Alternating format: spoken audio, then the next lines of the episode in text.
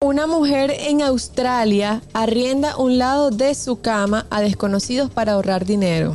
Cuando decimos Ella- arrienda es que ella alquila que la- sí. un lado de su sí, cama. se llama ropa de cama caliente. Wow. Esta creatividad le surgió a ella en la pandemia, ya no, no le quedaba ningún tipo de recursos. Ah, Estaba rota. Y entonces, bueno, dijo, yo tengo mi cama bien grande, déjame yo alquilar la mitad.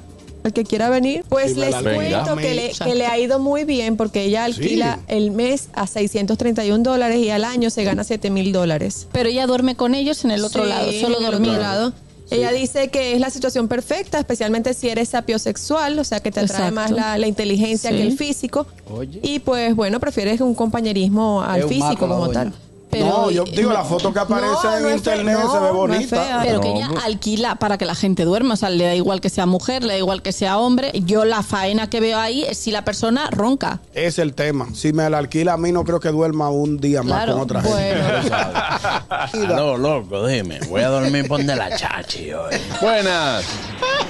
Buena. sea aquí ya fracasa, porque los tigres cuando ellos cierran los ojos, se comen esa carnita.